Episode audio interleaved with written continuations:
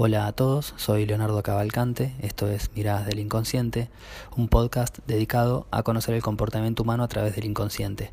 Hoy vamos a publicar una entrevista realizada a Gastón Gandolfi. Gastón es psicólogo, profesor de tarot, astrología y fundador y director general de la Escuela Baraca. Quería primero que vos te autodefinas en este momento de tu vida, como a qué te dedicas o... Puedo definir mi, mi profesión con respecto a mi profesión, que es lo que estamos hablando ahora. Y con respecto a mi profesión, yo soy principalmente un psicólogo con que, ha tenido un afán por la búsqueda de, herramientas de más del tipo transpersonal. Si bien tengo una formación inicial fuertemente psicoanalítica simplemente por el hecho de haber pasado por la UBA, después, durante eh, y antes, si se quiere, he tenido una formación en eh, psicología transpersonal. Lo que pasa es que dentro de lo que es psicología transpersonal es un mundo casi infinito que va creciendo todos los días, muchísimo, y se van inventando, creando cosas, cosas buenas, cosas capaz no tan buenas, cosas que están en, etapa de experimentación y ya las ponen como si fuera algo acabado y, maravilloso, y, hay muchas cosas. Entonces, incluso decir que uno es un psicólogo transpersonal, a veces no se entiende bien. Entonces podemos definirlo más como que soy un psicólogo que trabaja con herramientas de psicología sistémica que están relacionadas con la hipnoterapia y con herramientas junguianas que están relacionadas con la interpretación de sueño, con la imaginación creativa y con la lectura de lenguajes simbólicos. Entonces ahí se incluye el tarot y la astrología en el sentido de terapéutico de las dos herramientas, sino en el sentido de mancia, no como una mancia. Eso es lo, que me puede llegar a, definir de cómo trabajo yo, principalmente en lo clínico, también en lo, eh, en lo que es recursos humanos, porque en una empresa que trabajo, pero obviamente no le leo las cartas, pero trabajo, es uno de mis trabajos, y también que, me ayuda mucho y me nutre mucho, porque aprendes de, la psicología de la empresa, también aprendes un montón. Y eh, con respecto a, a la enseñanza, con la escuela. Con la escuela. Docencia, sí. Claro, docencia, enseñanza, pedagogía, como quieras. Y te iba a consultar, em, eh, ¿por qué te interesaste en una psicología que podría llamarse no tradicional, a pesar de que trae cosas de muy por ahí antiguas, pero no es, digamos, lo que hace los psicólogos? No clásica. Claro, no clásica. ¿Por, ¿Por, qué te nació ese interés? ¿O cuándo descubriste que te nació? ¿O no te alcanzó tal vez la, la psicología que estudiaste en la U? Yo empecé muy de jovencito, ¿Cuándo nació ese interés? Te puedo decir eh, la fecha, la hora exactamente. Estábamos, yo era un clásico adolescente con el porrito, me gustaba el blues, era músico y fui, me fui de viaje de egresados con un amigo, estábamos en un catamarán en el medio de, de Nahuel Huapi, cruzando, y me dijo, che, eh, yo estoy haciendo meditaciones, me dijo, vamos a hacer una meditación y empezó a, empezamos, eh, me, enseñó a cómo respirar, cómo ser consciente de mi respiración, hacer un sonido mientras que el aire sale, como para que eso me ayude a ser consciente de la respiración, una pavada que le habían enseñado y hoy en día lo veo como un ejercicio pavo de meditación. Mm. Y fue un flash como si me hubiese fumado 30, por no sé, me pegó capaz por estar ahí, el aire en abuelo a pi, la, la, la sensación de libertad, ser un adolescente, un joven intrépido. y fue como una puerta que se abrió. Y ahí se me abrió una puerta muy grande, empecé a investigar. Eh, ya me interesaba la psicología por el hecho de haber ido a una psicóloga tantos años, de chico, de joven, y me parecía muy piola esto de, y ya me había interesado la astrología por leer mucho, yo qué sé, una, revista que se llamaba Muy Interesante, que aparecían algunos artículos de astrología a veces. Y ahí empezó. Entonces me pareció, siempre me pareció que había algo más allá de, lo, que podemos ver, más allá de la materia, que, tiene efectos muy concretos en la vida. Entonces me pareció interesante eh, si existen mundos eh, que no podemos acceder directamente, mundos que son fabulosos, yo los quiero conocer. Yo tengo un afán inclaudicable de conocimiento. hay cosas que no, para mí, si existen, hay que conocerlas. Pero, para decirte una boludez, estoy estudiando aviación ahora.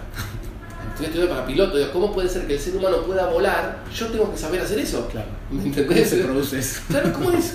Me meto dentro de una máquina y salgo volando. Sí, sí, no, es inentendible. Me parece impresionante. Entonces ahora que terminé con mis estudios de psicología, bueno, no terminé, me cansé, estuve 20 años estudiando psicología, espiritualidad, basta voy a estudiar otra cosa, pero sigue siendo algo, viste, del orden de, de, lo raro, de lo exótico, de lo medio peligroso, viste.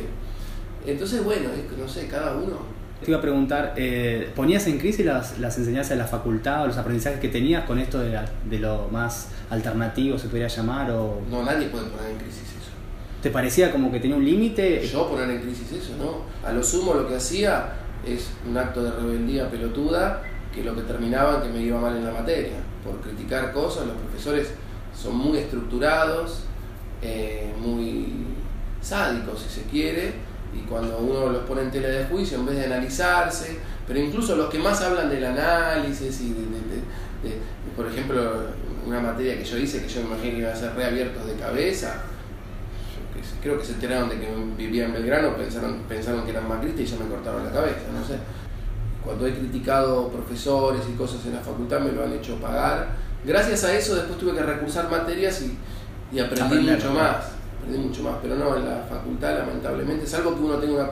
Está la política ahí. Entonces es algo uno que tenga una posición política fuerte que uno no puede cambiar nada.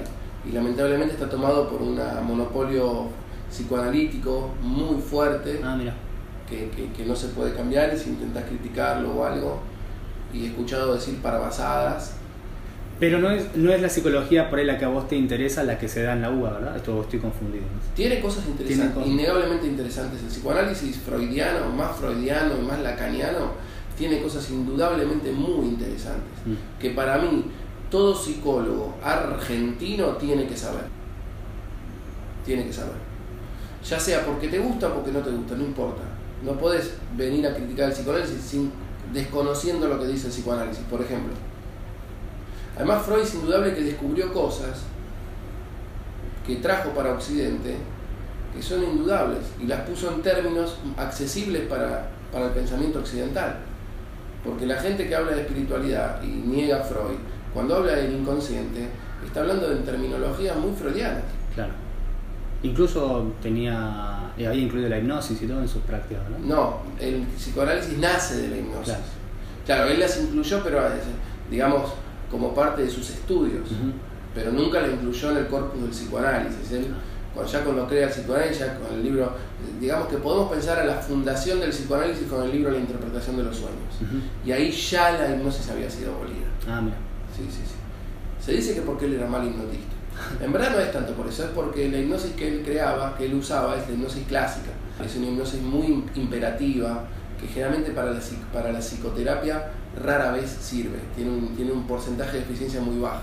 Claro. Después eh, fue naciendo la ericksoniana y eso es un... Fue tomando fuerza, ya existía dentro de lo que se llama la escuela de Nancy, ah. porque Freud viene, viene, de la escuela de Salpetrier, y la Salpetrier, digamos, el, el gran maestro de hipnosis de la Salpetrier, quien era Charcot, y Charcot era lo más parecido, todos los shows de hipnosis tipo Toussaint nacen de Charcot, que lo hacía con pobres histéricas, que eran mujeres que estaban sufriendo.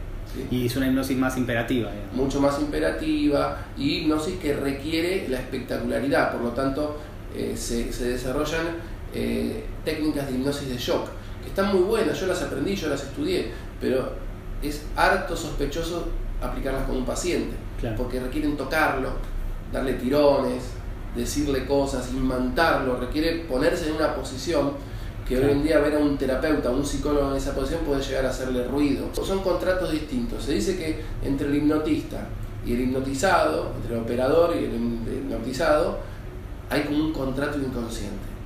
El contrato inconsciente que hay que establecer siendo un hipnotista de show es muy distinto al contrato inconsciente que hay que establecer siendo un hipnotista terapéutico. Son casi opuestos. Entonces acá vienen personas a veces y me dicen, ah, pero yo pensé que la hipnosis era que vos me ibas a tocar y me iba a dormir. Y yo entonces por eso aprendí esa hipnosis más clásica, más, más imperativa. La aprendí para la gente que por un tema de curiosidad, si no, necesito que depositen la confianza en mí. Y si piensan que si yo empiezo con la hipnosis ericksoniana, cerrar los ojos, ah, pero esto es una meditación, esto no es hipnosis, si empiezan con eso, van a perder la confianza en mí y, eso va a atentar contra, contra el tratamiento. Entonces yo capaz aprendí algunas técnicas de hipnosis clásica para ver, uh, se me mueve sola la mano, uh, se me, se me, pasan, me pasan cosas en el cuerpo involuntarias, entonces, ah, y confían y se entregan más. Pero solo por eso. El contrato de hipnosis para show inconsciente es vamos a divertirnos, vamos a pasar un buen momento, vamos, vos, y, si vos te hipnotizás, vos vas a ser el, el protagonista tenemos un show, tenemos 50 personas mirándote, vos vas a ser el protagonista, el inconsciente quiere, le gusta eso. El contrato terapéutico con un terapeuta es otro contrato totalmente distinto, que vos estás sufriendo, eh, confía en mí que yo te voy a, yo te, yo te voy a, te voy a sanar, te voy a ayudar a sanarte, vas a estar mejor. Eh, y mm, después del recorrido que hiciste... Porque nos ponemos también dogmáticos con eso, muchos... No, la hipnosis de show es, mala. No. Claro, yo tenía un poco más ese... No, no, si es un hipnotista responsable, serio, que sabe lo que está haciendo. De hecho, yo intenté y estoy, estoy en comunicación con, una, con, un, con un mago que tiene una escuela de magia. Estoy intentando para dar eh, cursos de hipnosis de show con él. Ah. ¿Y por qué un psicólogo le va a dar un curso de show de mago? Justamente por esto. ¿Cómo hacer una hipnosis sana y divertida? Claro. ¿Sí? Para que la gente acceda a algo súper interesante de una manera divertida, sin traumatizar a nadie, sin que, que tengan, sin dejarles un trauma, ¿viste? Por, Claro, tampoco solucionando por ahí, no es terapéutico, es otro, otro Dejando bien claro eso, ustedes no se metan en nada terapéutico. ¿Cómo no meterse en algo terapéutico? Mm. ¿Cómo no meterse? ¿Qué pasa si.? ¿Cómo darse cuenta que una persona podría brotarse, que no, no, no está bueno hacer hipnosis con esa persona? ¿Sí? Claro, reconocer eso, claro. Sí, sí. Y llevarla hacia el lado del juego, la diversión es fácil, ¿eh? es fácil, es, una, es un método, es una técnica. Sí, sí. En hipnosis pasa lo mismo que en aviación. En aviación se dice, ¿de dónde viene, viste, Jumbo, el elefante que vuela? Viene de un dicho de aviación que es, hasta con, hasta con instrucción los elefantes vuelan. En hipnosis pasa lo mismo, ah, con instrucción hasta los elefantes podrían hipnotizar. Y te iba a preguntar esto que es em, clave en las entrevistas que estoy haciendo. ¿Cómo podrías definir al inconsciente y ¿Cuándo te parece que aparece en la vida cotidiana de las personas que por ahí no están muy relacionadas? Te lo defino como lo que nos define. ¿Por qué nos define? ¿En qué sentido? Porque somos producto del inconsciente nosotros. Es más, habría que llamarlo el subconsciente, no el inconsciente, para ser bien claro. ¿Y el inconsciente dónde, dónde aparece ahí? Si el, si el inconsciente sería el subconsciente. Bueno, porque el inconsciente yo lo utilizaría más para lo que es estar justamente desconectados estar totalmente distraídos. Eh, para eso lo utilizaría más, a eso me refiero. Pero sí, es el inconsciente en el caso que no, no lo podemos percibir de forma directa. En ese sentido, sí. Y en la vida cotidiana, em, vos que te dedicas mucho a, este, a estos temas, ¿cómo te parece que, que influye o cuando alguien te parece que está distraído o por qué es bueno relacionarse con el inconsciente? El inconsciente de alguna manera nos define. Todo lo que está en nuestro inconsciente de alguna manera es lo que termina pasando, lo que terminamos haciendo en nuestra vida. ¿sí? Entonces es bueno contactarse con nuestro inconsciente porque es contactarnos más en profundidamente con nosotros mismos y conocernos más a nosotros mismos. Y hay muchas vías de acceso para eso. Sí. Y por ejemplo, a mí se me había ocurrido también, em, aparte de ir por el lado del tarot y de la astrología, que está bien asociado al inconsciente, algún camino por ahí que tal vez no está tan asociado, pero que para mí podría estar porque yo vengo del campo del arte, pero por ejemplo la escritura automática, el rap, podrían ser también manifestaciones del inconsciente, te parece que no tiene nada que ver, que es otra cosa, que es una cuestión artística, porque a veces veo por ahí gente rapeando que tiene una técnica, ¿no? Eh, o dibujos también Interesante los raperos, ¿eh? muy, muy lindo lo que hacen. Claro. Además me gusta porque lo están haciendo chicos jóvenes. Freestyle, ¿viste? Y y en vez de estar pelotudeando, fumando porro o algo, están desarrollando algo que, sí, que los puede conectar con, cosas que salen de su inconsciente. Con, realmente tenemos una capacidad creativa que va mucho más allá de los límites que nosotros nos ponemos, porque te ayuda, te, ayuda a romper con, tus límites. Y con también por ahí las Sí, como la barrera de lo racional. Creo que el rap tiene algo de que te va también por ahí un poco llevando. Bueno, la música vos también hacer terapia. Eh, yo supongo que la música y la improvisación, sobre todo, eh, puede llegar a sacar algo del inconsciente. Según yo vos, vos estás autorizado. Yo, yo, soy de yo soy hincha de Papo.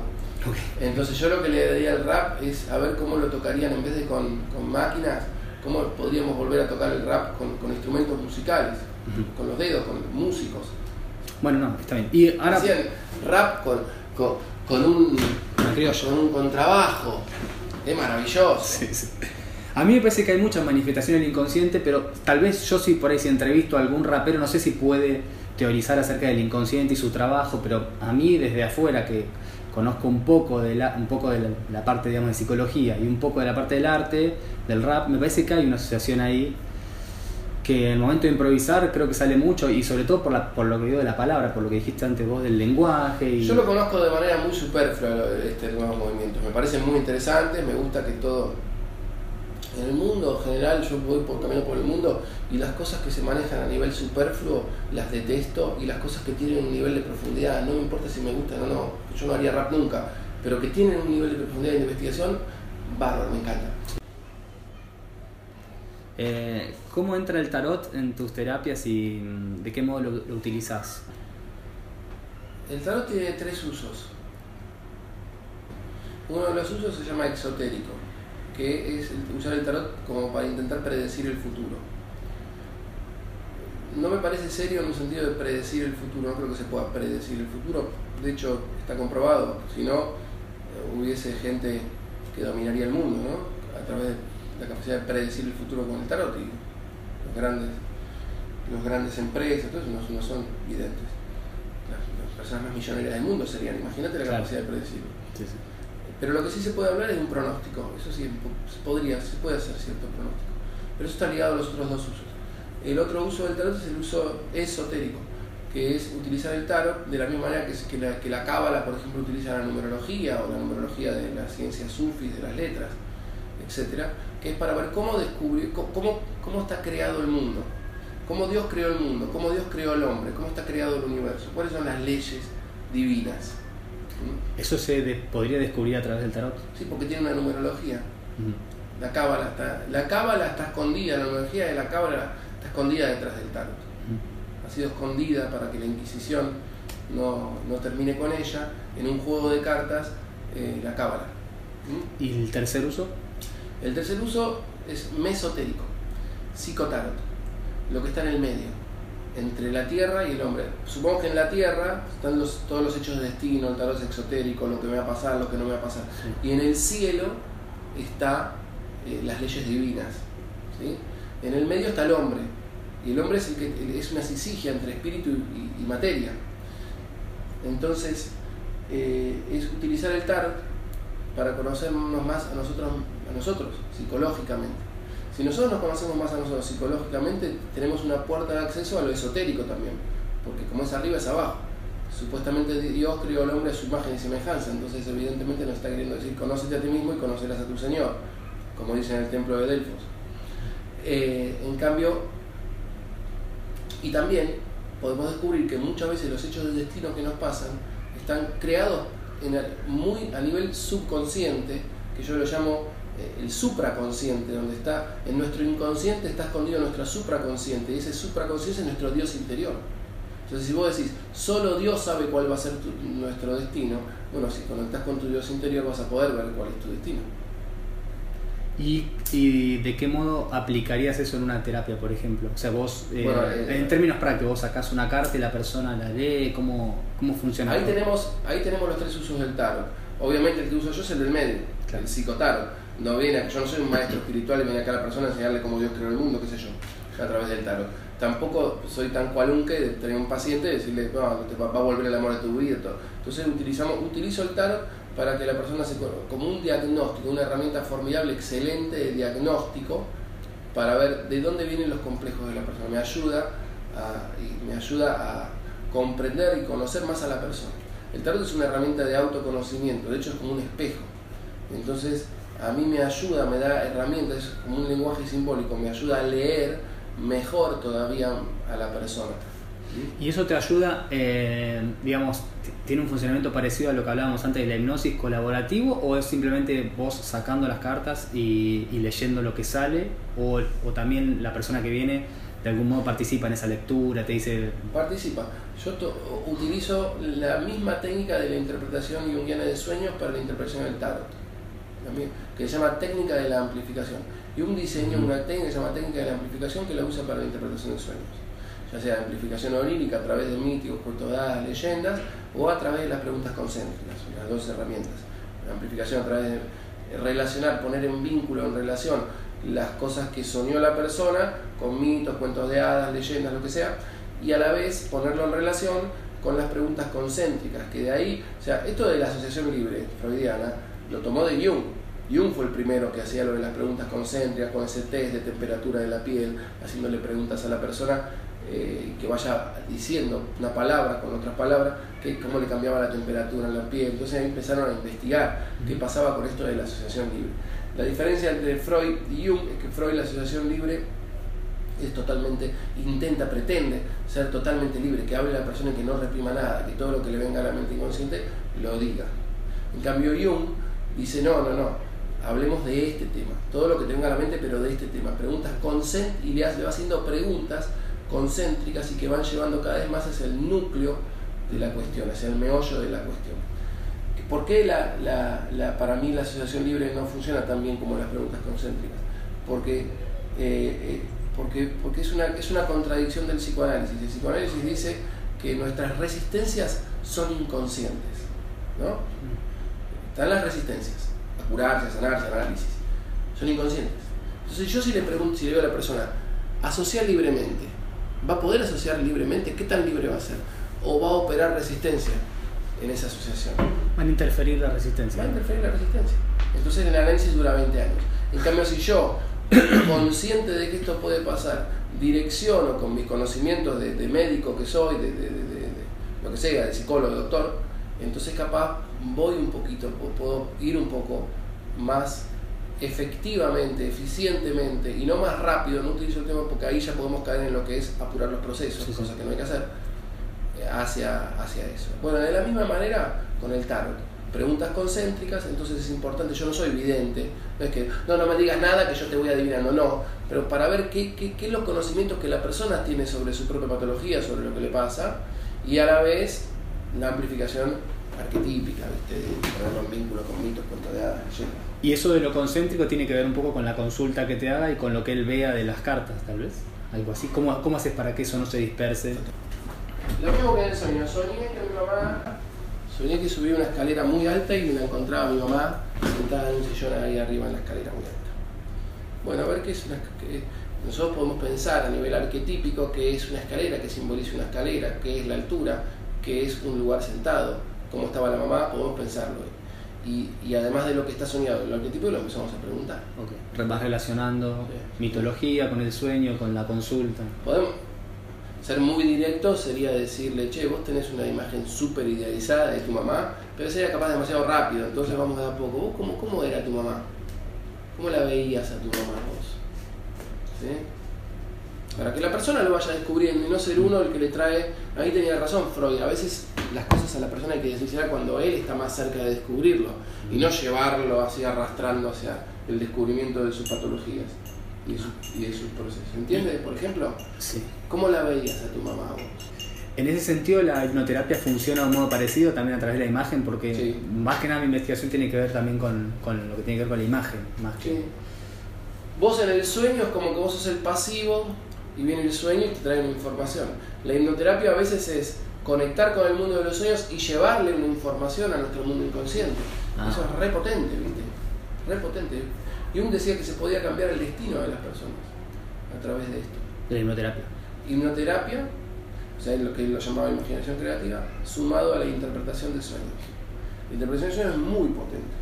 Y es muy, hay que tener mucho cuidado, se puede hacer mucho daño interpretando mal un sueño.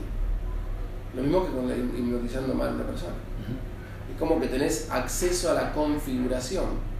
Yo ayer hablaba con una paciente mía. Hicimos hipnosis un día una sesión, dos sesiones de MDR. Eh, y después empezó a traerme problemas con la pareja, ¿viste? La paciente. Entonces empezamos a hablar de los problemas de la pareja. Después, pero los pacientes siempre se ponen inquietos y quieren hacer visualizaciones, quieren salir volando. Y vos le decís, ¿sabes lo que pasa? Yo tengo acceso a tu configuración. Cuando yo cambio tu configuración, cambian cosas de tu realidad. No es que yo las cambie, para hablarlo muy a grosso modo. Cambio cosas de tu configuración, van a cambiar cosas de tu realidad. Y yo no te quiero complicar la vida, porque quizás tu pareja se está sosteniendo por el complejo patológico que tenés con tu viejo, por ejemplo. Entonces, para es, un entramado muy delicado. Mm. Entonces, a veces hablamos, che, con tu novio, ¿por qué no hablas de esto que no hablan? ¿Por qué no avanzar un poquito más en lo exterior?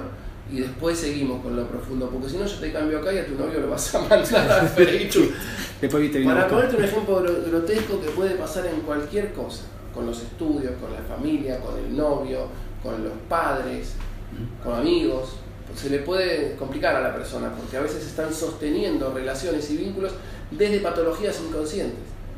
Y, como no son todos patología, todo patológico el vínculo, capaz algo sano tiene, bueno, o fortalezcamos lo sano del vínculo antes. De hecho, eh, también se lo llama desprogramación, ¿viste? Muchas veces tienen ese tipo de nombres. Pero no puedes desprogramar así por desprogramar. Mm. Entonces, de repente, veo que en las cartas sale que vos tenés el corazón cerrado. Tenés que abrir tu corazón, ¿no? Abrir tu corazón, entregate a una mujer, todo, todo. Pero para, ¿por qué tiene el corazón cerrado? ¿Qué le pasó? Claro, no hay un análisis para ir más ¿Qué le pasó? Y si abre el corazón y le pasa de vuelta lo mismo, capaz tiene todavía el arquetipo, el ánima, tiene un mal vínculo con el ánima. Entonces, el tipo de mujeres que este hombre elige son mujeres que lo hacen sufrir. Entonces, ahora mejor que el corazón esté cerrado. Primero mejoremos el vínculo de él con su ánima y después, eh, y para eso hay que tener conocimientos, hay que tener experticia. Para meterse en la cabeza de las personas y hacerle modificaciones hay que hacer experticia.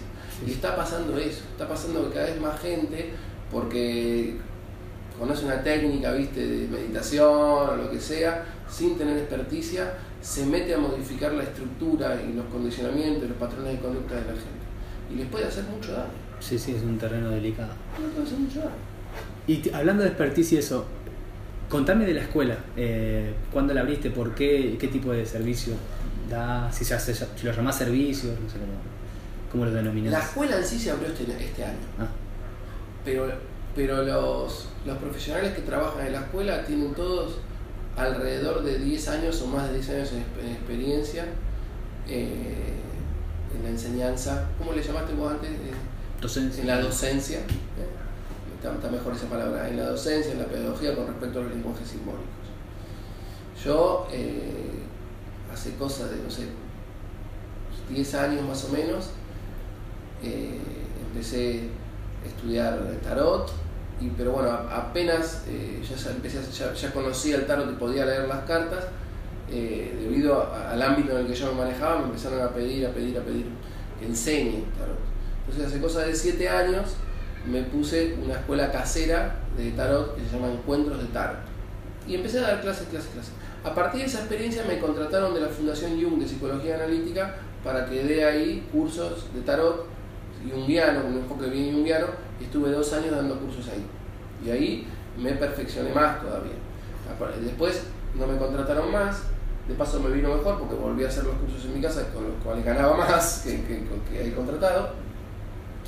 Porque bueno, debido a la crisis también la escuela tuvo que cerrar todos los cursos aledaños, la escuela Fundación Jung, y se quedaron solamente con los cursos propios de sus carreras. Eh, bueno, entonces a partir de toda esa experiencia y viendo que se podía, que cada vez había más gente interesada, eh, me puse en contacto con profesores de astrología que tenían más experiencia que yo, que saben más de astrología que yo. Yo soy astrólogo, pero eh, no, no, creo que no, no, tengo los conocimientos que a mí me gustaría tener como para ser docente de astrología. Para mí es que no, no, se puede. Entonces yo contraté profesores que realmente hace tiempo enseñan, hace tiempo. Tengo tres profesores de astrología y bueno, y como y entonces le cambié el nombre, en vez de ser Encuentros de Tarot le puse Escuela Baraca y en, sociedad con esos profesores lo armamos. Una carrera de astrología de tres años, un curso corto de astrología, de introducción a la astrología, nociones elementales, y cursos de tarot, de cuatro meses. Eh, cada uno, aunque se van en cuatro meses, se van viendo aspectos distintos. Todo esto te lo estoy diciendo porque si bien nació este año la carrera, eh, la escuela con, el nombre de Baraka ya viene hace siete años en mi caso y en el caso de los otros profesores hace más. Antes era solamente cursos de tarot desde el enfoque junguiano. Ahora tenemos cursos de tarot de Marsella. Ahora tenemos cursos de tarot de Marsella de tarot de Rider, de tarot egipcio y tenemos la carrera de astrología. Se agregó todo eso. Y en ese sentido, ¿qué diferenciación podrías hacer con entre el Rider y el Marsella? Que es una pregunta que siempre me, interesa. ¿O vos por qué usas? Porque yo vi que usas el Marsella, que es el que usa Jodorowsky también. ¿no? en principio me pasó como le pasa a la mayoría de la gente, que uno empieza usando un mazo porque es el que llega a uno. Ah. Pasa, es lo que más pasa. Es raro que la persona conozca a todos y diga, ah, me gusta más ese por los dibujos. Pero también, también es una alternativa. Entonces así empezó. Y me vino muy bien, porque los estudios eh, eh, para el tarot junguiano, para el enfoque junguiano, porque hay un tarot junguiano de Robert One, yo no lo uso mucho, no me gusta, eh, pero está. Pero digamos, el, el, Marsella es mucho mejor, porque te, te, da mucho más espacio a la imaginación, sobre todo los arcanos menores, que son cuatro copitas, tres copitas, tres espadas, le da mucho más lugar a la imaginación cambio, el tarot de Rider es muchísimo más explícito. Incluso en los arcanos menores aparecen personajes, situaciones, escenas. Entonces ya te forza mucho más a un tipo de interpretación y no a otra. El ejemplo más, más, más concreto sobre eso es el tres de espadas. Aunque todo, pero para, a mí me gusta poner el ejemplo del tres de espadas, es más fácil de explicar. En el tres de espadas, en el tarot de Rider, hay un corazón atravesado, clavado por tres espadas. Mm. No se puede hacer una interpretación muy positiva de eso. ¿entendés? Y en el Marsellés. En el eh, Marsellés son tres espadas. Entonces vos podés pensar en un inicio intelectual, por ejemplo, sin, sin nada beligerante. Claro, hay como un. Eh, sí, como más narración en el White, ¿no? En general, en los arcanos menores, sobre todo. Te ayuda en algún sentido, te ayuda porque te, te da la cosa más masticada, más acabada, y en otro sentido te restringe. Entiendo. Está bueno. Los buenos, buenos tarotistas, cosa que yo no hago. ¿Qué no haces? lo que voy a decir ahora, ah. es mezclar mazos. Ah, sí. Pero en una, una lectura. En una lectura, buenísimo. Ah, wow.